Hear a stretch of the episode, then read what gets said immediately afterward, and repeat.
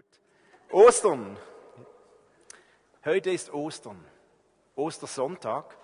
Aber vor dem Sonntag war Karfreitag. Der Tag, der eher für Leere, Tod, Trauer und Schmerz steht. Gestern war Ostersamstag.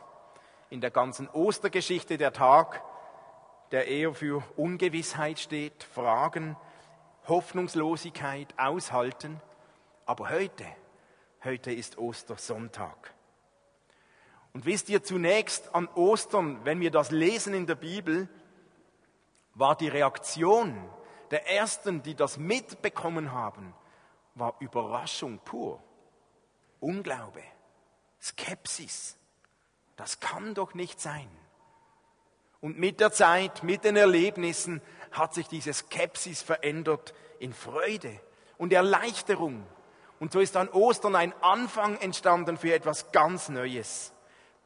An diesen drei Tagen kann man eigentlich so die ganze Palette der Gefühle durchlaufen. Von Frust, von Enttäuschung, von Hoffnungslosigkeit, Fragen bis hin zur Freude. Doch am Ende bleibt nach Ostern nicht die Niederlage stehen.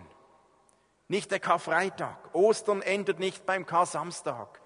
Ostern endet am Sonntag. Und dennoch dünkt es mich spannend, dass vielleicht die Freude und Erleichterung von Ostern erst richtig zur Geltung kommt, nachdem man auch Karfreitag und Kar-Samstag durchlebt hat. Es ist ja ähnlich im Sport. Im Sport sagt man, ein wahrer Champion kann nur werden, wer auch Niederlagen kennt. Die Freude des Sieges kann nur genießen, wer auch die Enttäuschung der Niederlage erlebt hat. Und vielleicht wird auch die Kraft der Auferstehung erst dann freigesetzt, wenn auch die Trauer und das Aushalten der Niederlage des Karfreitages ausgehalten wird. Gott zumindest mutet uns an diesen Ostern, Freitag, Samstag, Sonntag wirklich das ganze Wechselbad der Gefühle zu. Es ist ja eigentlich schon unglaublich, worauf Gott sich eingelassen hatte an Karfreitag. Und auch ungewöhnlich. Man kann sich zu Recht fragen, wieso? Denn in fast allen anderen Religionen ist Gott der Herrscher, der Große, der Unantastbare, der König, der Sieger. Aber sicher nicht der Gekreuzigte. Nicht so Jesus. Und vielleicht können wir uns kaum vorstellen, was Gott wirklich auf sich genommen hat an Karfreitag. Habt ihr gewusst, dass die Kreuzigung die schwerste aller Strafen war bei den Römern, die nur verhängt wurde bei den allerschwersten Staatsverbrechen wie Aufruhr oder Gewaltverbrechen? Habt ihr gewusst, warum die Kreuzigung außerhalb der Stadtmauer stattgefunden hatte. Das war so, um das Symbol der Ausgrenzung noch zu verstärken. Da wird jemand nicht nur umgebracht, sondern noch symbolisch ausgegrenzt, außerhalb der Stadtmauern. Und es war auch so wegen dem starken Verwesungsgeruch, der sich eingestellt hatte. Habt ihr gewusst, dass es wahrscheinlich keine größere Machtlosigkeit und Ohnmacht gibt als eine Kreuzigung. Bei einer Kreuzigung hingen die Leute lange noch lebend am Kreuz. Und ich glaube, wir können uns das nicht vorstellen. Wenn man am Kreuz hängt, da kann man keine Fliegen verscheuchen. Da kann man sich nicht kratzen. Da kann man sich nicht krümmen vor Schmerz. Und vielleicht ist euch das schon aufgefallen. Wenn wir Schmerzen haben, dann ist eine natürliche Reaktion, dass man sich krümmt, um ein bisschen Entlastung zu schenken. Die Kreuzigung hat ganz bewusst in Kauf genommen, dass das nicht möglich ist. Im Gegenteil, man hängt da, mit der Zeit werden die Oberarme ausgekugelt und gestorben sind die Leute in der Regel entweder indem sie verdurstet waren oder erstickt. Habt ihr gewusst, dass für die Juden auf dem Kreuz ein Fluch stand? Deswegen hatten sie es so schwer zu verstehen. Jesus, der Messias. Weil Messias bedeutet, der Messias war der Überwinder des Bösen. Aber doch nicht das Opfer des Bösen. Er war der Überwinder des Bösen. Ein Messias am Kreuz, das war für die Juden absolut unvorstellbar. Und selbst für die Römer gab es keinen größeren Spott und keine größere Provokation, als ausgerechnet einen gekreuzigten ihren eigenen römischen oder griechischen Göttern vorzuziehen. Man hätte irgendjemand nehmen können, aber einen gekreuzigten, das Symbol schlichtweg, schlechthin für Ausgrenzung, das war unvorstellbar.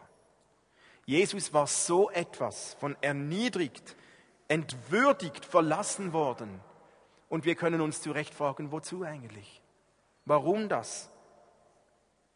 Jesaja 53 gibt uns eine Antwort. Dort lesen wir, er wurde blutig geschlagen, weil wir Gott die Treue gebrochen hatten. Wegen unserer Sünden wurde er durchbohrt. Er wurde für uns bestraft. Und wir? Wir haben nun Frieden mit Gott. Durch seine Wunden sind wir geheilt. Gott hatte eines im Sinn. Gott wollte, dass wir Menschen Frieden mit Gott erlangen konnten. Dass wir geheilt werden. Und die letzten Worte von Jesus am Kreuz haben es schon angedeutet, dass er sein Ziel erreicht. Johannes 19,30, es ist vollbracht. Und das war nicht der Siegesruf bei der Auferstehung. Das war der letzte Satz, bevor Jesus gestorben ist. Es ist vollbracht. Man könnte auch sagen, es hat funktioniert. Die Strafe ist vollzogen. Die Schuld ist beglichen. Die Trennung ist aufgehoben. Und Jesus hat das gesagt, da war er noch nicht auferstanden. Mit dem Ziel, was wir in Jesaja gelesen haben, wir sollen Frieden haben mit Gott. Und nun Ostern. Ich möchte die Begebenheit von Ostern heute aus dem Markus-Evangelium lesen.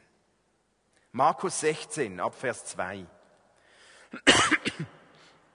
Früh am ersten Wochentag, gerade als die Sonne aufging, kamen die Frauen zum Grab. Schon unterwegs hatten sie sich besorgt gefragt, wer wird uns nur den schweren Stein von der Grabkammer zur Seite rollen? Sie gingen ja mit Öl, um den Leichnam einzubalsamieren. Umso erstaunter waren sie, als sie merkten, dass der Stein nicht mehr vor dem Grab lag. Sie betraten die Grabkammer und da sahen sie auf der rechten Seite einen jungen Mann sitzen, der ein langes weißes Gewand trug. Und die Frauen erschraken sehr. Aber der Mann sagte zu ihnen, habt keine Angst. Ihr sucht Jesus von Nazareth, den Gekreuzigten. Er ist nicht mehr hier, er ist auferstanden. Seht her, an dieser Stelle hat er gelegen. Und nun geht zu seinen Jüngern und zu Petrus und sagt ihnen, dass Jesus euch nach Galiläa vorausgehen wird. Dort werdet ihr sehen, wie er es euch versprochen hat. Dort werdet ihr ihn sehen. Und die Reaktion, da flohen die Frauen aus dem Grab und liefen davon. Angst und Entsetzen hatte sie erfasst. Sie redeten mit niemandem darüber, so erschrocken waren sie. Eine interessante Perspektive, die Markus uns gibt. Ein Toter steht auf. Ist es ein Märchen, eine Legende, Betrug, eine Lüge? Ich glaube, Paulus hat gewusst, dass diese Fragen aufkommen werden. Er wusste, wie schwer es uns Menschen fallen würde, zu glauben und zu verstehen, dass so etwas passieren könnte. Deswegen schreibt Paulus viel später im Korintherbrief, im 1. Korinther 15, wenn wir nun gepredigt haben, dass Gott Christus von den Toten auferweckt hat, wie können da einige von euch behaupten, eine Auferstehung der Toten gibt es nicht? Wenn es keine Auferstehung der Toten gibt, dann kann ja auch Christus nicht auferstanden sein.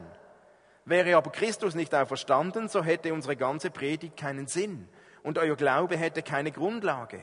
Mit Recht konnte man, könnte man uns dann vorwerfen, wir seien Lügner und keine Zeugen Gottes. Denn wir behaupten doch, Gott hat Christus auferweckt. Das kann ja gar nicht stimmen, wenn mit dem Tod alles aus ist. Wie schon gesagt, wenn die Toten nicht auferstehen, dann ist auch Christus nicht auferstanden. Wenn aber Christus nicht von den Toten auferweckt wurde, ist euer Glaube nichts als Selbstbetrug. Und ihr seid auch von eurer Schuld nicht frei. Ebenso wären auch alle verloren, die im Glauben an Christus gestorben sind. Wenn der Glaube an Christus uns nur für dieses Leben Hoffnung gibt, sind wir die bedauernswertesten unter allen Menschen.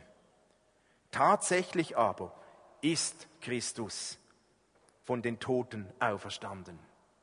So können wir sicher sein, dass auch die übrigen Toten auferweckt werden. Der Tod ist durch die Schuld eines einzigen Menschen in die Welt gekommen, ebenso kommt auch durch einen einzigen die Auferstehung. So Paulus. Paulus hat das Ganze mal durchgedacht und hat sich gesagt, wenn Christus nicht auferstanden ist, dann ist ja unsere Predigt Unsinn. Dann ist ja der Glaube umsonst. Dann wäre die christliche Botschaft leeres Geschwätz, ein frommes Getöse. Die Prediger wären alle Betrüger.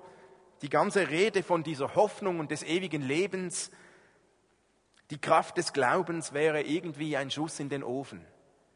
So Paulus.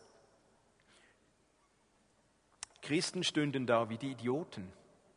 Ohne die Wahrheit der Auferstehung wäre der Glaube der Christen wie ein hoffnungsloses Herumstochern im Nebel, ohne irgendetwas zu finden. Aber unser Glaube soll Gewissheit haben.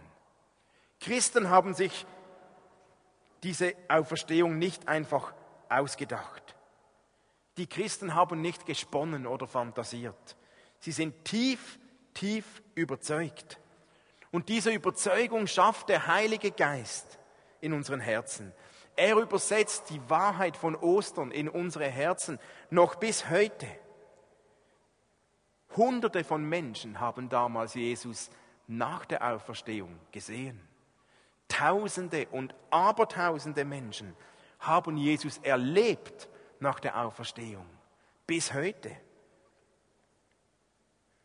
Die vier Evangelien, und das ist ja interessant, die reden ganz ehrlich davon, wie die Anhänger Jesu zuerst gezweifelt haben.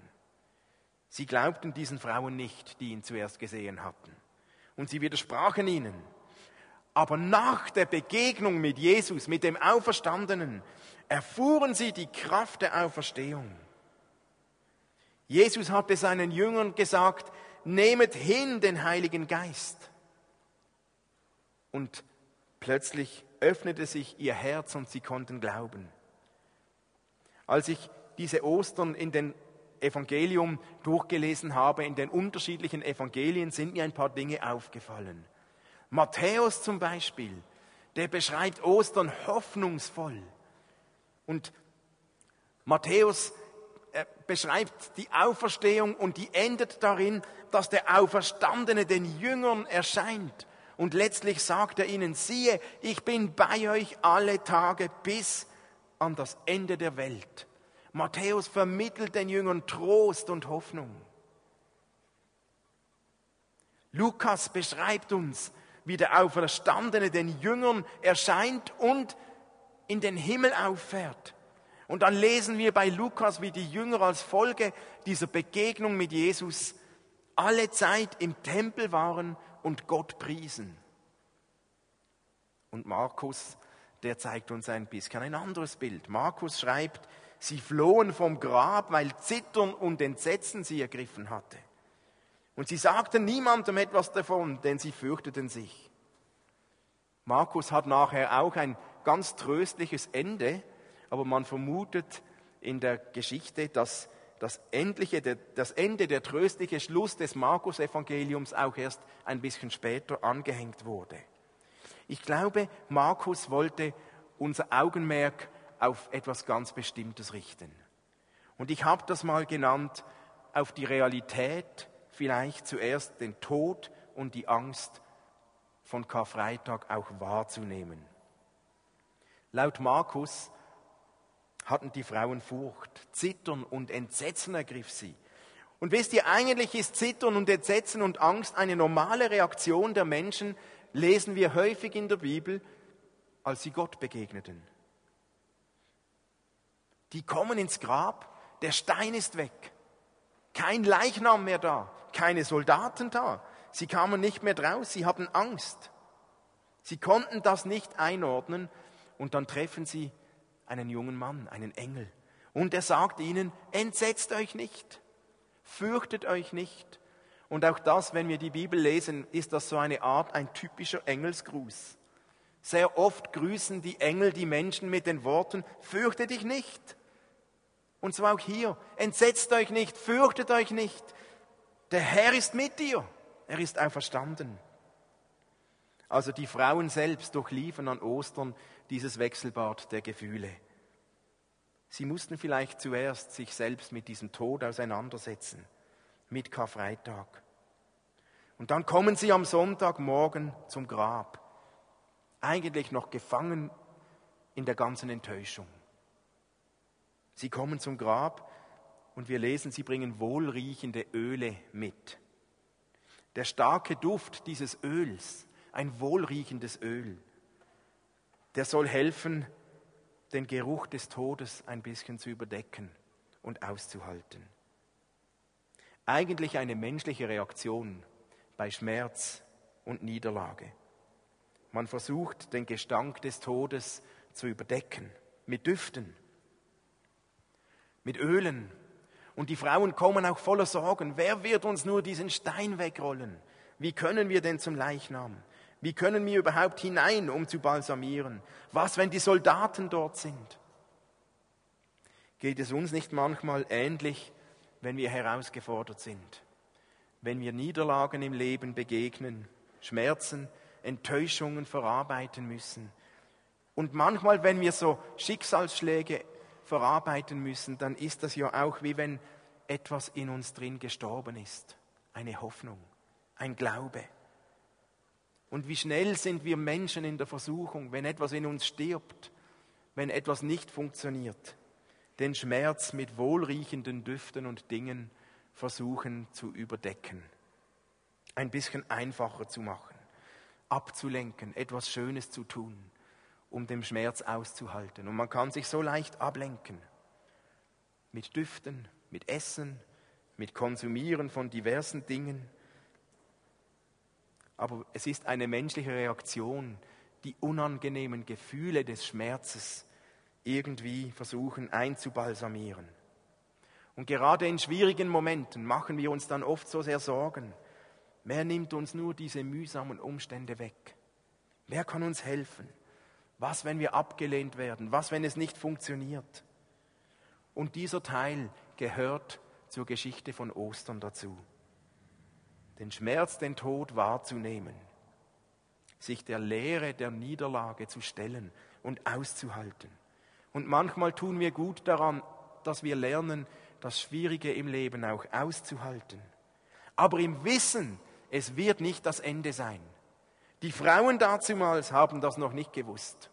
Die haben nicht gewusst, was auf sie zukommt. Wir wissen heute, diese Geschichte hat nicht dort geendet, sondern da kommt die Auferstehung. Und dann begegnet diesen Frauen der Engel. Und da wurden sie gerade wieder herausgefordert. Die Herausforderung, mit diesem Engel umzugehen. Umso erstaunter lesen wir, waren sie, als sie merkten, dass der Stein nicht mehr auf dem Grab lag. Sie betraten die Grabkammer und sahen auf der rechten Seite einen jungen Mann sitzen, der ein langes weißes Gewand trug. Und sie erschraken sehr. Jetzt kommen die zum Grab, der Stein ist weg und da sehen sie einen jungen Mann und sie erschrecken, voller Sorgen. Wie ist das möglich? Aufgewühlt. Und mitten da drin begegnet ihnen dieser Engel, völlig unerwartet. Sind wir nicht oft so gepolt, dass wir erwarten und damit rechnen, dass Gott uns vor allem dann begegnet, wenn es am schönsten ist, wenn es am heiligsten ist, wenn alles toll läuft, wenn wir Erfolg haben, im Gottesdienst, im Worship, dort erwarten wir, dort wird uns Gott begegnen. Und diese Erwartung ist absolut richtig. Wir fühlen uns dann gesegnet und wow, da. Aber könnte es sein, dass bereits Ostern hier uns einen Hinweis gibt, dass Gott den Menschen nicht nur im Worship, im Gottesdienst, im Erfolg, in den Höhen des Gefühles, sondern mitten im Leid begegnen will. Könnte es sein, dass Gott sehr bewusst den Engel nicht erst dann schickt, nachdem sie Jesus schon begegnet sind, sondern mitten in ihre Fragen, in ihre Verzweiflung hinein. Und manchmal schickt Gott vielleicht einen Engel mitten in unsere Nöte, ohne dass wir es manchmal merken. Aber vielleicht bergen ja gerade diese Momente, in denen wir am meisten an Gott zweifeln und herausgefordert sind, die stärksten Gotteserlebnisse. Denn Gott will uns begegnen, mitten in unserem Alltag, mitten in den Herausforderungen. So geschehen dazumals bei den Frauen, mitten in ihren Sorgen und Fragen, eröffnet dieser Ostermorgen den Frauen eine völlig neue Lebensmöglichkeit. Und nun gibt, sagt der Engel den Frauen, er gibt ihnen zwei Aufgaben. Er sagt zum einen, geht und erzählt es den anderen. Da ist mein Herz, als ich das gelesen habe, natürlich gerade aufgeblüht. Wenn Jesus uns Menschen begegnet, dann in der Regel nicht zum Selbstzweck, dass es einfach nur uns gut geht. Natürlich auch. Aber mit dem Ziel, erzählt es, geht, macht andere Leute darauf aufmerksam. Hey, und das ist die zentrale Botschaft des ganzen Evangeliums. Jesus lebt. Jesus lebt. Jesus lebt noch heute. Jesus ist nicht tot. Wir beten keinen toten Gott an. Wir glauben nicht an einen toten Gott. Wir beten keinen Stein an und keine Fantasie und kein Rauch oder keine Idee. Unser Gott lebt. Und zwar heute noch hier im 2014. Jesus lebt. Und das sollen wir erzählen. Wir können ihn zwar vielleicht nicht so häufig äußerlich sehen, wie wir uns jetzt sehen, aber wir können ihn erleben. Wir können seine Wirkung spüren. Sie ist ja ähnlich wie beim Strom. Strom sieht man ja auch nicht. Und trotzdem zweifelt kaum einer an Strom, weil die meisten schon mal die Wirkung von Strom erlebt haben. Genauso ist es bei Gott. Wir sehen ihn vielleicht nicht, aber wir können die Wirkung des lebendigen Jesus erleben. Und wir sollen das erzählen.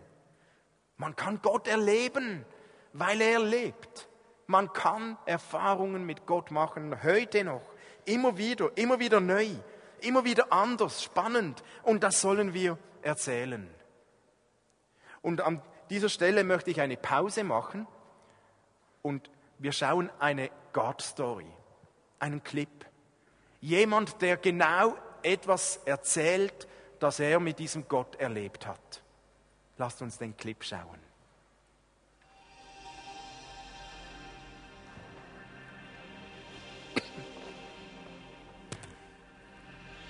Ich bin Joel Fischer, gehe mit Vineyard Basel, bin 18 Jahre alt und möchte euch jetzt meine Gott-Story erzählen. Ich bin in der ersten Januarwoche mit ein paar Leuten shooten und dort beim Shooten ist mir jemand von hinten ins Bein reingefallen und ich habe mir dann ganz blöd den Fuß verdreht. Ich konnte anschließend nicht mehr laufen.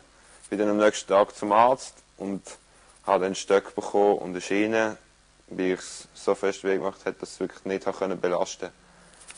Dann, bis zum Sonntag konnte ich überhaupt nicht belasten. Ich habe dann ein paar Leute angefragt, ähm, ob sie für mich beten können. Ich habe selber angefangen Und dann am Sonntag oben bin ich hier in die Gemeinde gekommen. Es war Neujahrsapero. Und die, die es gesehen haben, ich hatte noch Stöcke dabei. Gehabt. Also ich konnte wirklich den Fuß noch nicht belasten. Und es sind dort schon vier Tage her. Gewesen. Dann ist, haben wir angefangen mit Worship. Und während dem Worship-Teil bin ich irgendwie vorne links gestanden. Und ich hatte dann so einen Eindruck gehabt, dass mir etwa wie so eine Schiene möchte, Schiene möchte aufmachen, die ich am Fuß habe. Und ich Ich habe dazu ein Bild gesehen, was Wolken hat, wo die Wolken aufgegangen sind und in der hell in der Mitte war. Und dort in diesem hellen Teil ist gestanden, dass ich mir keine Angst muss, keine Sorgen muss machen kann, keine Angst muss haben, dass Gott für mich schaut. Und dann äh, am Montag bin ich arbeiten, habe die Stöcke mitgenommen und die Schienen noch, ich hatte noch leichte Schmerzen. Gehabt. Und dann am Dienstag ist alles weg ich nichts mehr gespürt gehabt, habe wieder normal können laufen, die Stöcke, die Schienen, alles daheim gelassen. Und es ist auch nachher nie mehr gekommen, also ich konnte nachher wirklich beschwerdefrei können wieder alles machen, ich habe es ausprobiert gehabt, Belastung, und es ist wirklich problemlos gegangen und keine Schmerzen mehr gehabt. Und dafür bin ich mega dankbar.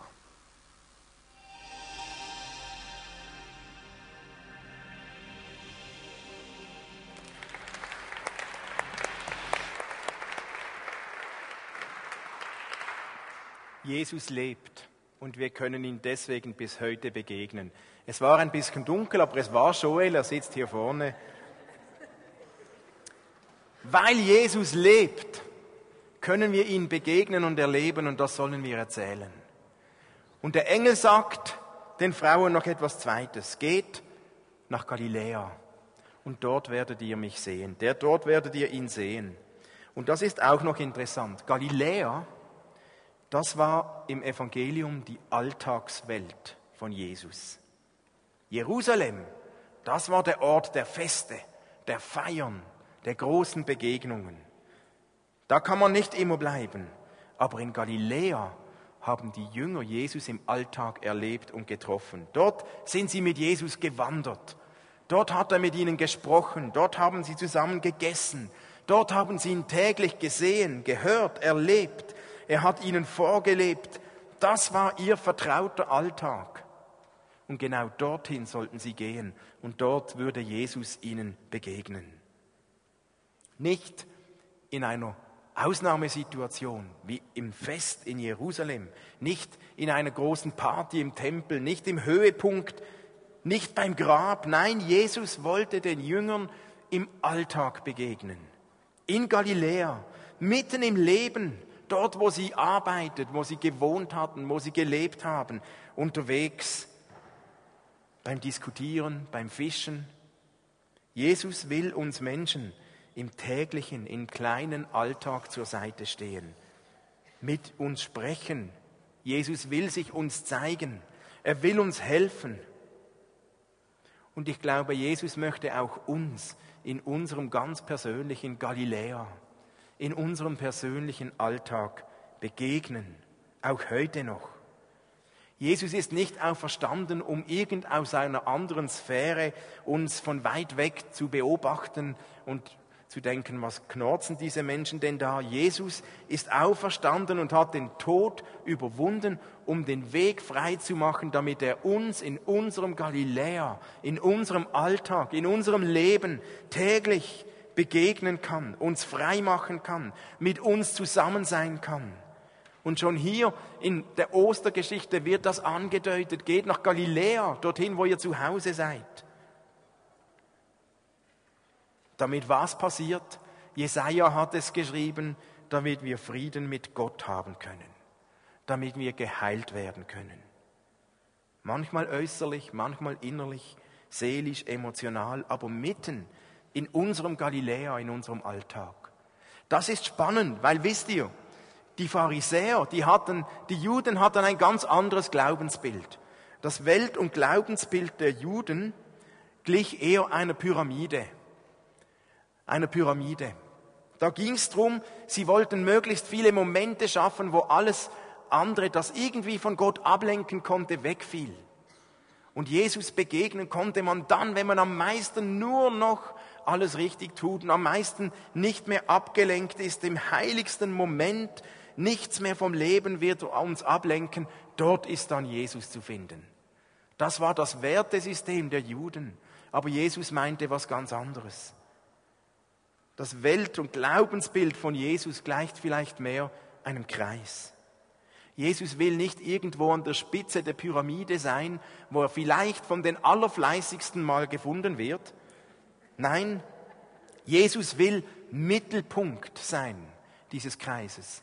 Jesus will uns Menschen mitten in unserem Leben begegnen Und zwar in allem, im Alltag will er uns zur Seite stehen. Mitten in den Sorgen, mitten in den Niederlagen, mitten in all dem Müll des Lebens, der uns manchmal umgibt. Aber auch mitten in dem Schönen, in den Freuden, mitten in den Herausforderungen, im Mühsamen, in unseren Freuden, in unseren Hoffnungen, in unseren Sorgen, in unseren Nöten. Jesus will mit uns zusammen sein, mittendrin im Leben, noch heute bei uns. So ist dieser Jesus längst nicht nur im Gottesdienst zu finden, im Tempel, in den heiligen schönen Momenten. Jesus ist zu finden und zu erleben mitten in unserem Galiläa, mitten in unserem Leben. Dort, wo wir es vielleicht manchmal am wenigsten erwarten, dort, wo wir vielleicht manchmal das Gefühl haben, der ist nicht mehr da, ich spüre ihn nicht, ich sehe ihn nicht, ich sehe nur noch die Nöte um mich herum, ich sehe nur noch, was nicht geht. Aber Jesus sagt, hey, ob du es spürst oder nicht, ob du siehst oder nicht, Jesus ist mittendrin. Jesus ist da, ich bin bei euch alle Tage bis an das Ende der Welt. Und das begann an Ostern, weil Jesus auferstanden ist und Jesus lebt. Nun, Menschen können ja ganz unterschiedlich mit solchen Nachrichten umgehen, mit Ostern umgehen. Die einen reden und freuen sich und singen und die anderen wie die Frauen, die fliehen und fürchten sich und erschrecken. Jesus hatte ihnen doch geboten, geht und erzählt es und sie rennen weg und schweigen und sagen nichts. Eine typische Reaktion, wenn sich eine Veränderung vor uns stellt.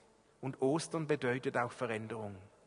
Die Frauen mussten ihre Absicht einzubalsamieren, den Schmerz zu überdecken, loslassen, hinter sich lassen. Wer Ostern erlebt, der muss das Grab hinter sich lassen. Und da sind wir manchmal herausgefordert, loszulassen. Da gilt es, neue Werte einzuüben, neue Prioritäten zu setzen, einen neuen Lebensstil zu lernen mit Jesus im Alltag. Und da hat jeder vielleicht einen anderen Weg, wie er damit umgeht. Aber Gott hat an Ostern einen Anfang gesetzt, der mit uns ins Licht geht, der uns einen neuen Weg eröffnet, der es uns ermöglicht, Frieden mit Gott zu finden. Frieden mit Gott zu finden, auch wenn nicht alle Fragen beantwortet sind, auch wenn wir nicht alles verstehen. Es gibt Hoffnung, es gibt Erneuerung, es gibt Auferstehung und neue Kraft. Manchmal sehen wir sie noch nicht. Die Frauen haben noch nicht viel davon verstanden, als sie geflohen sind. Aber wir wissen, die Geschichte hatte eine Fortsetzung. Und so sollten wir unser persönliches Evangelium nicht zuklappen am Grab und denken, das war schon unglaublich dazumals. Nein, wir sollten unser ganz persönliches Evangelium in unserem Galiläa fortschreiben weiterschreiben, fortsetzen. Unser ganz persönliches Evangelium hat einen offenen Schluss, weil Gott im Mittelpunkt sein will.